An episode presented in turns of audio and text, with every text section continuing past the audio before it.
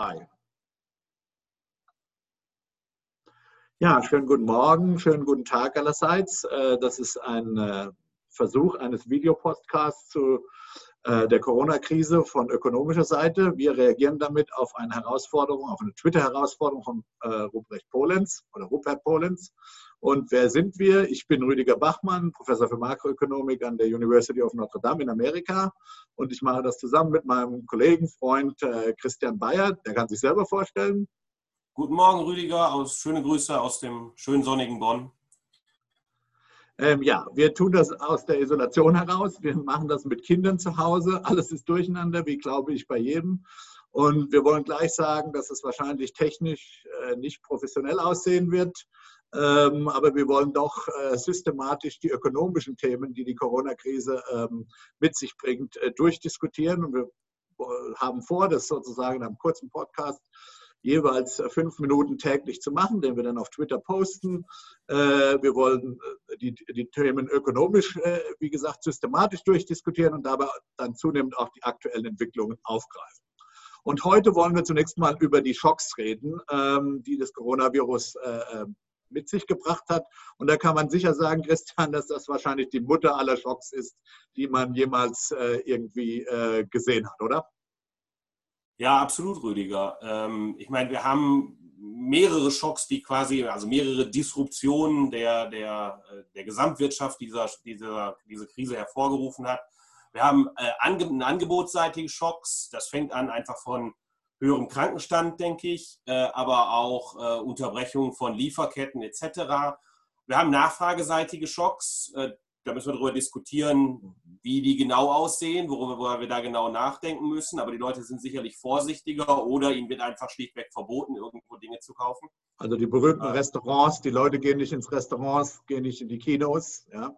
Und äh, so, solche, solche Art von Nachfrage, ja, aber wahrscheinlich auch andere Nachfrage. Wer geht jetzt schon heute äh, raus, um ein Auto zu kaufen. Ne? Ja, genau. Also ich meine, die Leute werden natürlich vorsichtig sein. Äh, man weiß nicht genau, was auf einen, einen zukommt, äh, etc. Ich meine, das bringt uns zu einem, zu einem dritten Schock natürlich, der darin verwoben ist, einfach die große Ungewissheit, ja. Äh, die selber auch wirkt. Ja. Also wir, in, der Literatur wurde ja seit ungefähr zehn Jahren und wir haben da auch, waren da nicht ganz unbeteiligt drin, über Unsicherheitsschock diskutiert. Äh, man kann auch sagen, dass das wohl die Mutter aller Unsicherheitsschocks ist, oder? Ja, absolut, absolut. Ich meine, ähm, je nachdem, in welchem Land man sich, äh, sich aufhält, äh, in, wo man arbeitet, äh, ist das natürlich unterschiedlich. In Deutschland haben wir eine relativ gute Absicherung. Von daher, das sollte helfen. Da ist man ja auch unterwegs, viel zu tun jetzt. Aber dennoch, ja, es bleiben natürlich Risiken, ähm, je nachdem, wie lange die Situation anhält. Werden ja. gegebenenfalls Leute ihre Jobs verlieren, etc. Ja, und dann haben wir einen vierten Schock, äh, was man möglicherweise als Liquiditätsschock eben bezeichnen kann. Vielleicht können wir da noch kurz noch drüber reden. Ja, ich denke, sollten wir auf jeden Fall tun. Ähm, wir haben einfach die Situation, dass jetzt bestimmte Betriebe äh, ihre Produktion unterbrechen, einstellen müssen, entweder weil sie äh, direkt äh, von äh, der, der, Krankheit äh, bzw. Den Eindämmungsmaßnahmen betroffen sind. Also wieder können wir über die, die berühmten Restaurants etc. nachdenken, Hotels.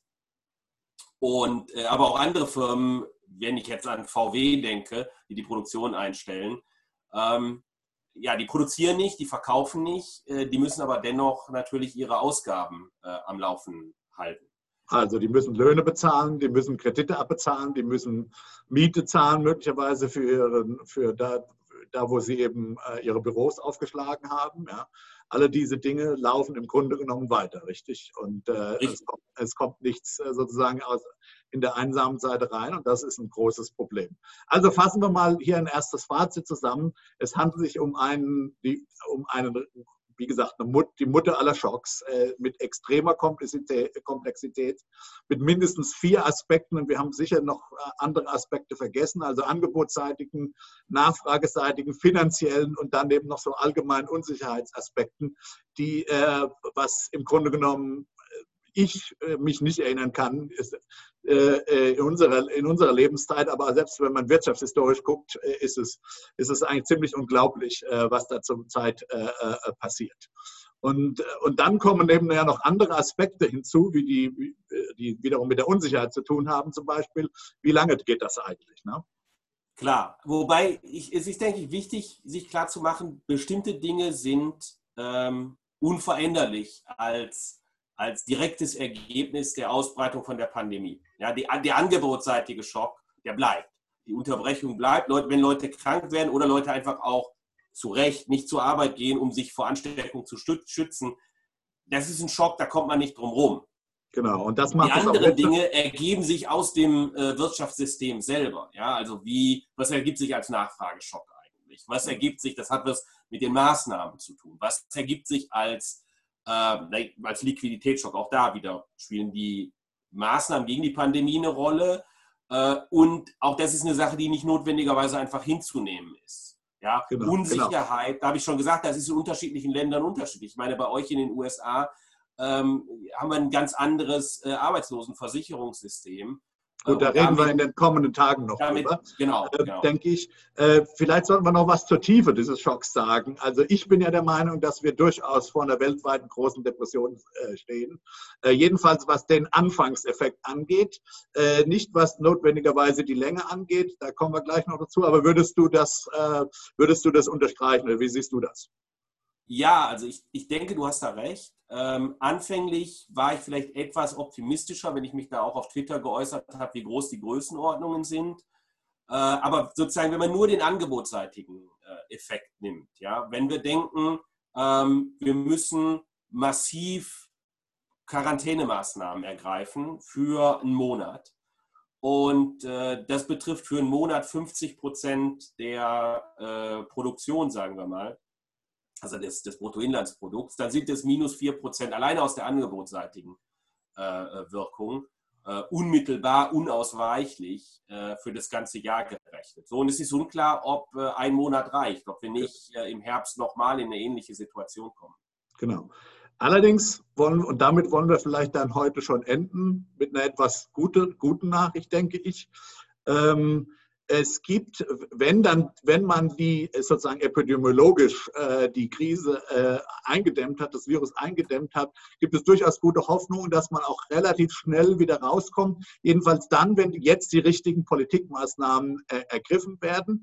Ähm, äh, einerseits, äh, glaube ich, ist es in der Tat so, äh, ohne da jetzt sozusagen die, die ökonomische Wissenschaft zu sehr über den Klee loben zu wollen, aber es ist schon so, dass wir die, die, die Ökonomik, die Schocks, die Mechanik der Schocks und die wirtschaftspolitischen Rezepte dagegen besser verstehen als noch etwa 1900, in den 1930er Jahren. Also es gibt eine Chance, dass wenn sozusagen, äh, wie gesagt, die, das epidemiologische Problem gelöst ist, das wirtschaftliche Problem dann relativ schnell auch wieder gelöst werden kann. Oder siehst du das anders?